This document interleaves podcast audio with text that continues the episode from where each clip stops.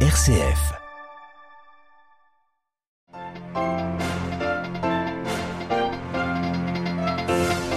Le pape exhorte à mettre fin à la guerre insensée contre la création. Dans son message pour la prochaine journée mondiale de prière pour la sauvegarde de la création, François invite les chacun, chacun d'entre nous à changer nos cœurs, nos modes de vie et les politiques publiques. Il y a 60 ans, on essaie l'organisation de l'unité africaine qui allait ensuite devenir l'Union africaine. Retour sur ce qu'est ce projet qui concerne tout le continent africain. Second tour de la présidentielle en Turquie dimanche. Recep Tayyip Erdogan, président sortant, est bien passé pour l'emporter. Son adversaire tente de radicaliser son discours envers les réfugiés pour convaincre les électeurs de droite, mais ce virage ne plaît pas forcément à son électorat. Radio Vatican, le journal, Marie Duhamel. Bonsoir à tous. Le monde est engagé dans une guerre insensée contre la création et le pape François appelle à y mettre fin. Parution ce matin de son message en vue de la prochaine journée mondiale de prière pour la sauvegarde de la création. Elle aura lieu le 1er septembre prochain avec cette année pour thème que la justice et la paix jaillissent. Dans ce message articulant avec équilibre paroles politiques et spirituelles, le pape exhorte à changer les cœurs, les modes de vie et les politiques publiques. Un compte rendu signé Delphine Allaire. Le pape constate d'emblée que les battements de cœur de la création et du cœur de Dieu ne sont plus en harmonie aujourd'hui, ni pour la justice, ni pour la paix. François invite ainsi à écouter l'appel des victimes de l'injustice environnementale et climatique. Dans une litanie, il dénonce le consumérisme rapace alimenté par des cœurs égoïstes, l'utilisation effrénée des combustibles fossiles et l'abattage des forêts entraînant une hausse des températures et de graves sécheresses. Le pape regrette les pénuries d'eau, les industries prédatrices, notamment dans leurs pratiques extrêmes comme la fracturation hydraulique pour l'extraction du pétrole et du gaz les projets de méga extraction incontrôlée ou encore l'élevage intensif d'animaux. Après ce constat, François invite donc à renouveler sa propre relation avec la création, ne plus la considérer comme un objet à exploiter, mais à chérir comme don sacré du Créateur. Le pape rappelle, citant Benoît XVI et Jean-Paul II, à quel point création et rédemption sont intimement liées, une majestueuse et belle planète créée mystérieusement par Dieu à partir de rien. Deuxièmement, les modes de vie, se repentir des péchés écologiques, selon le mot du patriarche Bartholomé, adopter un mode de vie moins dispendieux, une sobriété joyeuse enfin et non des moindres, transformer les politiques publiques, les détourner de l'enrichissement de quelques-uns qui dégradent les conditions de vie de nombreux autres. Delphine Allaire, un message à retrouver sur notre site internet. Ils sont activistes, écologistes et croyants. En France, une quarantaine de militants se sont enchaînés aujourd'hui sur une passerelle au-dessus de la Seine à Paris. Ils ont protesté à la veille d'une assemblée générale annuelle de Total Energy contre les méga projets pétroliers du groupe français en Ouganda et en Tanzanie. Mardi déjà, le mouvement Laudato Si organisait un séminaire à ce sujet. Y participait Marcelin Gel, chargé de plaidoyer et de contentieux des Amis de la Terre, une association de protection de l'homme et de l'environnement. On l'écoute.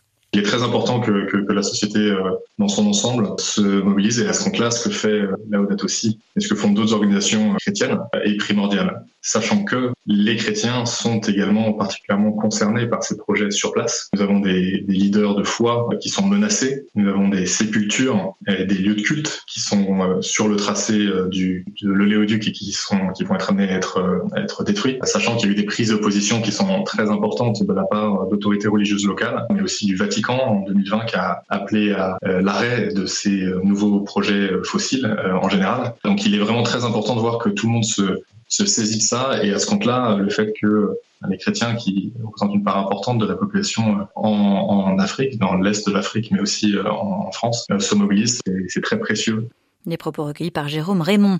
Et puisque nous sommes en pleine semaine Laudato aussi, soulignons qu'après le Ghana, la Côte d'Ivoire impose des périodes de fermeture de pêche en mer, notamment début 2024. Le pays, qui est un important pays exportateur de thon, veut freiner la baisse du nombre de poissons pour les navires tonniers des bateaux qui sont, eux, majoritairement étrangers. Au Soudan, l'armée, les paramilitaires des deux camps qui se disputent le pouvoir au Soudan depuis plus de cinq semaines maintenant, euh, se sont mutuellement accusés ce jeudi de rompre une nouvelle trêve négociée par les médiateurs américains et saoudiens. Cette trêve avait commencé en théorie il y a trois jours, mais depuis, aucun couloir humanitaire n'a pu être sécurisé pour laisser partir les civils ou acheminer de l'aide humanitaire. Il y a 60 ans, jour pour jour, naissait l'ancêtre de l'actuelle Union africaine Addis Abeba. 32 chefs d'État et de gouvernement parvenaient à s'entendre autour d'un projet commun. Ils signaient la charte de l'unité, l'acte de naissance en quelque sorte de la première institution continentale africaine, l'OUA, l'Organisation de l'unité africaine. Le père Emmanuel Bouéa est professeur associé à l'université Loyola du Congo RDC. Il revient sur le contexte de création et sur l'objectif de l'organisation.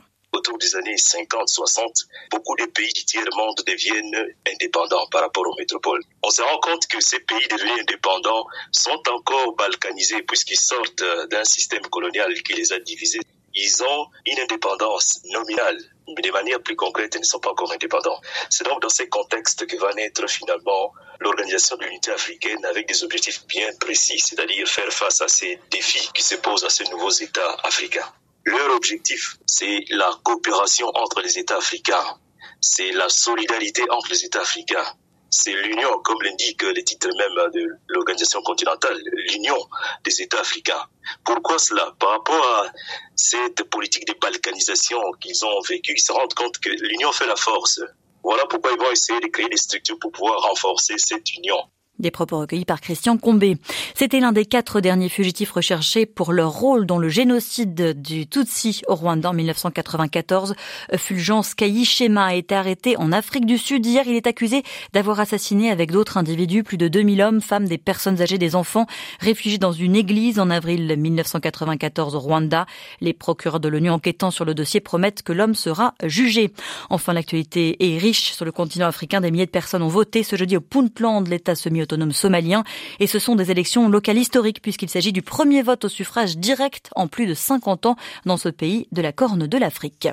J-3 avant le second tour de l'élection présidentielle. Nous sommes cette fois en Turquie. Le président sortant, Recep Tayyip Erdogan, a dominé le premier tour, on le sait, avec 49,5% des suffrages. Arrivé 5 points derrière lui, Kemal Kılıçdaroğlu, le candidat de l'opposition, a radicalement changé de stratégie avant le second tour de dimanche. Il a opéré un virage à droite pour séduire l'électorat plus nationaliste et le plus anti-réfugié, un choix qui ne fait pas l'unanimité. À Istanbul, à Nanlower. Esra et Mélis, deux étudiantes, ont voté pour Kemal Kılıçdaroğlu au premier tour. Le fait que leur candidat consacre presque toute sa campagne du second tour à stigmatiser les réfugiés syriens, qu'il a décrits comme des machines à commettre des crimes et des menaces pour les femmes turques, ne leur pose aucun problème, au contraire. Il a raison, nous voulons un pays vivable, sûr, où l'on peut se promener tranquillement dans les rues, donc une société débarrassée des migrants. C'est vrai, moi je suis inquiète quand je rentre seule la nuit chez moi. L'autre axe de campagne de Kemal Kılıçdaroğlu consiste à accuser le président Erdogan d'avoir autrefois négocié avec des groupes terroristes, notamment le PKK kurde. Ouz, qui assure avoir beaucoup hésité à voter pour Kemal Kılıçdaroğlu avant de choisir Tayyip Erdogan, se dit conforté dans son choix par le virage à droite du candidat d'opposition. Cette fois-ci, j'irai voter résolument pour Erdogan. Le discours de ses opposants au second tour confirme que j'ai eu raison de me méfier d'eux. Le fait que Kılıçdaroğlu, d'un coup d'un seul, devienne plus nationaliste qu'Erdogan et attaque les réfugiés avec de sales arguments montre à quel point son discours du premier tour était artificiel.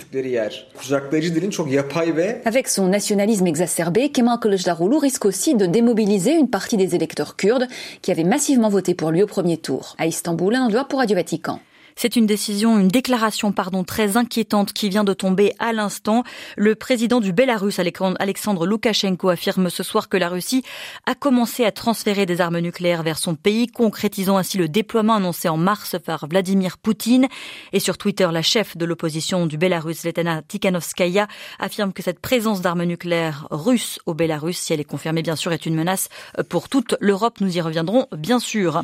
La Russie qui a convoqué aujourd'hui les ambassadeurs d'Allemagne, du Danemark, Danemark, de la Suède pour protester contre l'absence de résultats, affirme Moscou dans l'enquête sur l'explosion ayant endommagé les gazoducs Nord Stream fin septembre dernier. En Roumanie, les écoles du pays sont pour la plupart à l'arrêt. Aujourd'hui, dans le cadre d'un mouvement de grève inédit depuis 18 ans, des milliers d'enseignants battaient le pavé aujourd'hui pour réclamer une hausse de leur salaire. En début de carrière, leur salaire est de 484 euros en moyenne, soit quasiment deux fois moins que le salaire moyen dans le pays. Le Royaume-Uni a enregistré en 2022 l'an dernier une immigration nette record, 600 000 euh, personnes en tout. Des chiffres trop élevés, c'est aussi simple que ça, je veux les faire baisser, affirmé aussi sec le Premier ministre Rishi Sunak. Le gouvernement conservateur est sous pression, lui qui avait promis de réduire le flux des migrants et de reprendre le contrôle des frontières après le Brexit. Et en France, cinq militaires ont été inculpés aujourd'hui après la mort de 27 migrants dans la Manche fin 2021, inculpés pour non-assistance à personne en danger. Et puis enfin, c'est un pays à l'avant-garde au niveau technologique, mais qui est toujours resté à la chaîne, à la traîne dans le domaine de l'exploration spatiale. Ce jeudi, la Corée du Sud a envoyé une fusée baptisée Nourri dans l'espace. De conception nationale, elle a à son bord un satellite dit de type commercial.